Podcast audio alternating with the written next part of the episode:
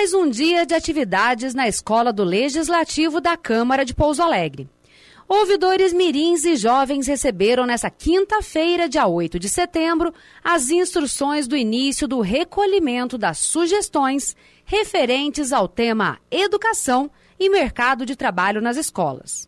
Na ocasião, o presidente da Escola do Legislativo, vereador Igor Tavares, bateu um papo com os jovens sobre empreendedorismo.